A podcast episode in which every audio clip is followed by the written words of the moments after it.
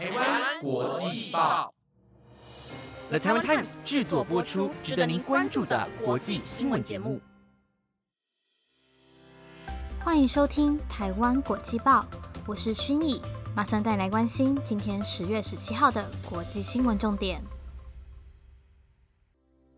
你会因为每次喝完饮料后，觉得一次性饮料杯就这么丢掉很浪费吗？你会每次看到别人去饮料店，因为有自备环保杯而有折扣，所以心动吗？台湾国际报想跟大家分享一个好看的事情，来自 YCCT 的波波杯，除了有可收纳的折叠杯盖，让你不用再担心吸管沾染灰尘细菌外，还有不必担心冷饮冻手以及放在桌上会有一滩水问题的双层杯身设计，而且啊。有四种不同的使用方式，跟多种超有质感的颜色可以供你选择使用。如果你也想要有这样一款好用又好看的环保杯，那你就一定不能错过波波杯与台湾国际报一起合作的抽奖活动。现在上台湾国际报的 IG 粉丝专业留言，就有机会把波波杯带回家哦。还有还有啊，YCC 的优惠活动也准备来临啦！在十月十八号到十月三十一号之间，也推出了树溪杯二代七百二十公升，任选两件，现折两百二十的优惠。对环保杯有兴趣的听众朋友们，记得一定不能错过这么多好康的机会哦！Hello，各位听众晚安。今天要带你来关心的国际新闻重点有：伊朗抗争延续，德黑兰伊文监狱发生火灾。中共二十大召开，习近平提出多种新概念。SK 数据中心起火，几千万卡口用户受影响。稀土边界发现近百名裸体男子，联合国难民署表示痛心。以及法国示威游行争取薪资调升。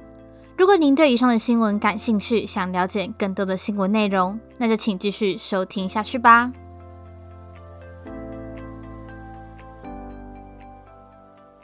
今天的第一则新闻带你来关心到，伊朗首都德黑兰的伊文监狱在十五号晚间的时候发生火灾，在几名金融与盗窃罪犯发生斗殴后，监狱工作室也遭到纵火，有四名囚犯死亡，死因皆因吸入过多的浓烟，六十一人受伤，有四人情况危急。目前监狱内部已经恢复平静。目前艾米丽之死的抗议活动已经进入第五周。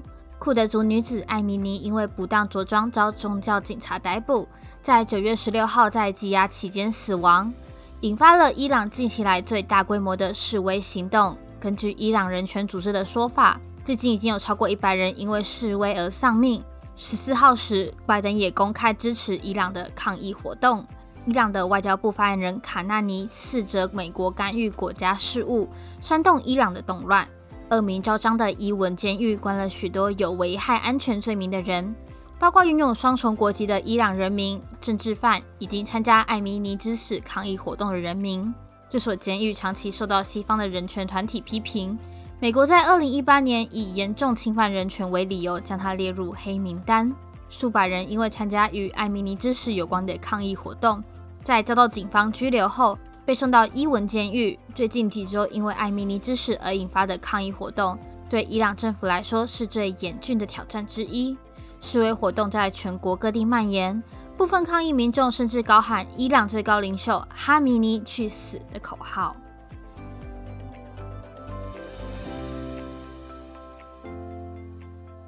接下来这则新闻带您来了解到。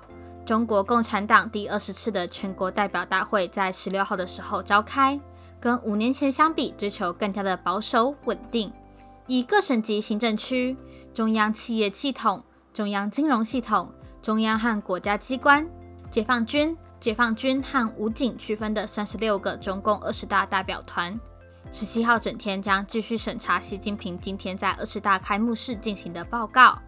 二十大报告里对台湾的政策软硬皆有。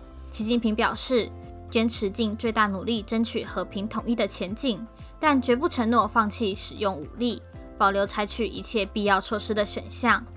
把不承诺对台湾放弃动用武力正式写进政治报告中，态度明显强硬。但另一方面，习近平又表示，始终尊重、关爱、造福台湾同胞，继续致力于促进两岸经济文化交流合作。展现出缓和的语气。台湾大学政治系教授张登表示，这是有几个值得关注的变化。首先，以往都是会提到和平与发展是时代主题，但这次并没有出现。二十大报告首次提出世界之变、历史之变、时代之变这些以前从未有的方式展开。其次，以往依序重视与已开发国家关系、周边国家关系与发展中国家关系，今年则提出推动建构新型国际关系，并更加重视与发展中国家的联系。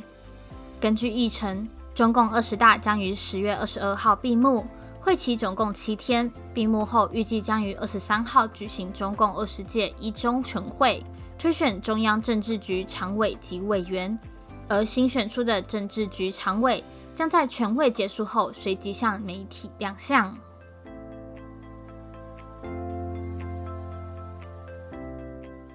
接下来这则新闻带您来听到。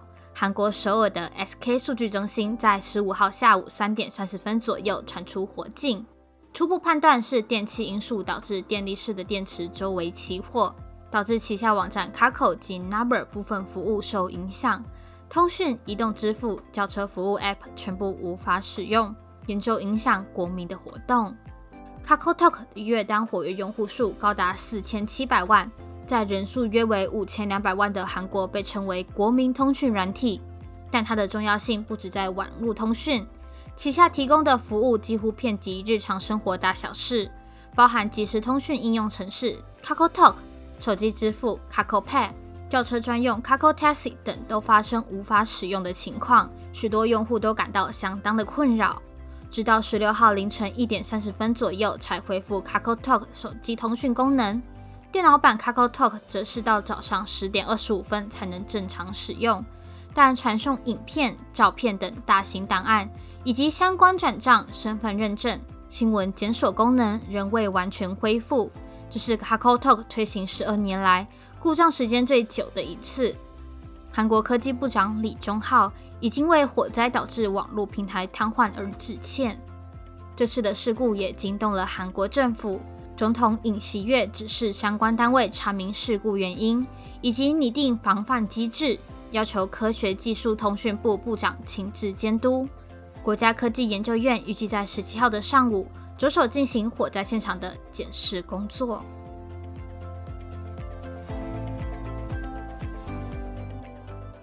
接下来这则新闻带您来关心到。联合国难民机构在希腊和土耳其边境发现九十二名几乎全裸的男性，他们被强迫渡河进入希腊，其中一些人明显可以看到身上有淤伤。难民署对此表示深感痛心。欧洲国际边境管理署将与希腊当局合作，为主要是阿富汗人和叙利亚人的移民提供及时援助，两国都将责任推给对方。希腊民防部长西奥多里卡科斯表示，许多移民告诉欧洲国际边界管理署，有三辆土耳其军车把他们载到分割希腊和土耳其的埃弗罗斯河。土耳其内政部副部长卡达克利在推特表示，呼吁希腊停止操纵与不诚实的行为。希腊在2015年和2016年处于欧洲移民危机的前线。当时约有一百万逃离叙利亚、伊拉克和阿富汗战争的贫困难民，主要通过土耳其抵达该国。希腊要求土耳其尊重二零一六年的欧盟达成协议，其中安卡拉同意阻止移民流向欧洲，以换取数十亿欧元的援助。西奥多里卡克斯表示，雅典将很快建造一条沿着土耳其的北部边界四十公里的围栏。以防止难民进入该国，联合国难民署谴责任何残忍和有辱人格的待遇，呼吁进行全面的调查。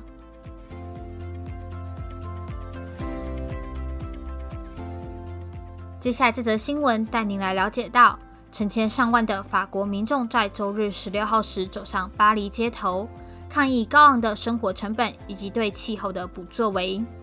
这次游行的主轴为薪资调升。极左派政党不屈法国领导人梅兰雄协同今年诺贝尔文学奖得主安妮艾洛一起游行。先前法国炼油厂员工为了争取调薪，已经持续好几个星期的罢工。法国政府下令强制部分炼油厂工人回到工作岗位。有四个工会认为政府此举违反了宪法，号召示威以维护罢工权。游行在下午从巴黎民族广场出发，缓慢朝巴士底广场前进。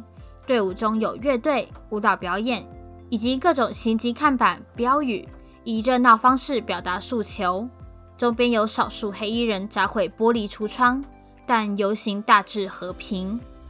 伯纳呼吁那些人在罢工的道德尔能源集团工人，不要利用因此产生的所有困难来封锁整个国家。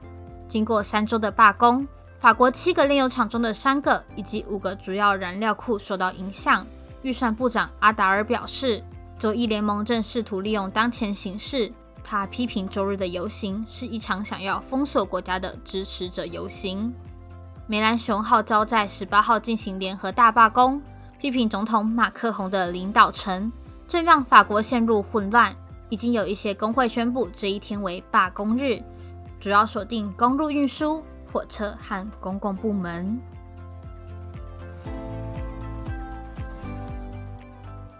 以上便是今天的五则新闻内容。那我们今天的节目也差不多到这边要告一个段落，感谢您今天的收听。如果对我们的节目有任何的意见或是想法，都欢迎到我们台湾国际报的 Apple Podcast、IGFB 留言告诉我们哦。本节目就由了台湾 Times 制作播出，感谢您今天的收听，我们下次见，拜拜。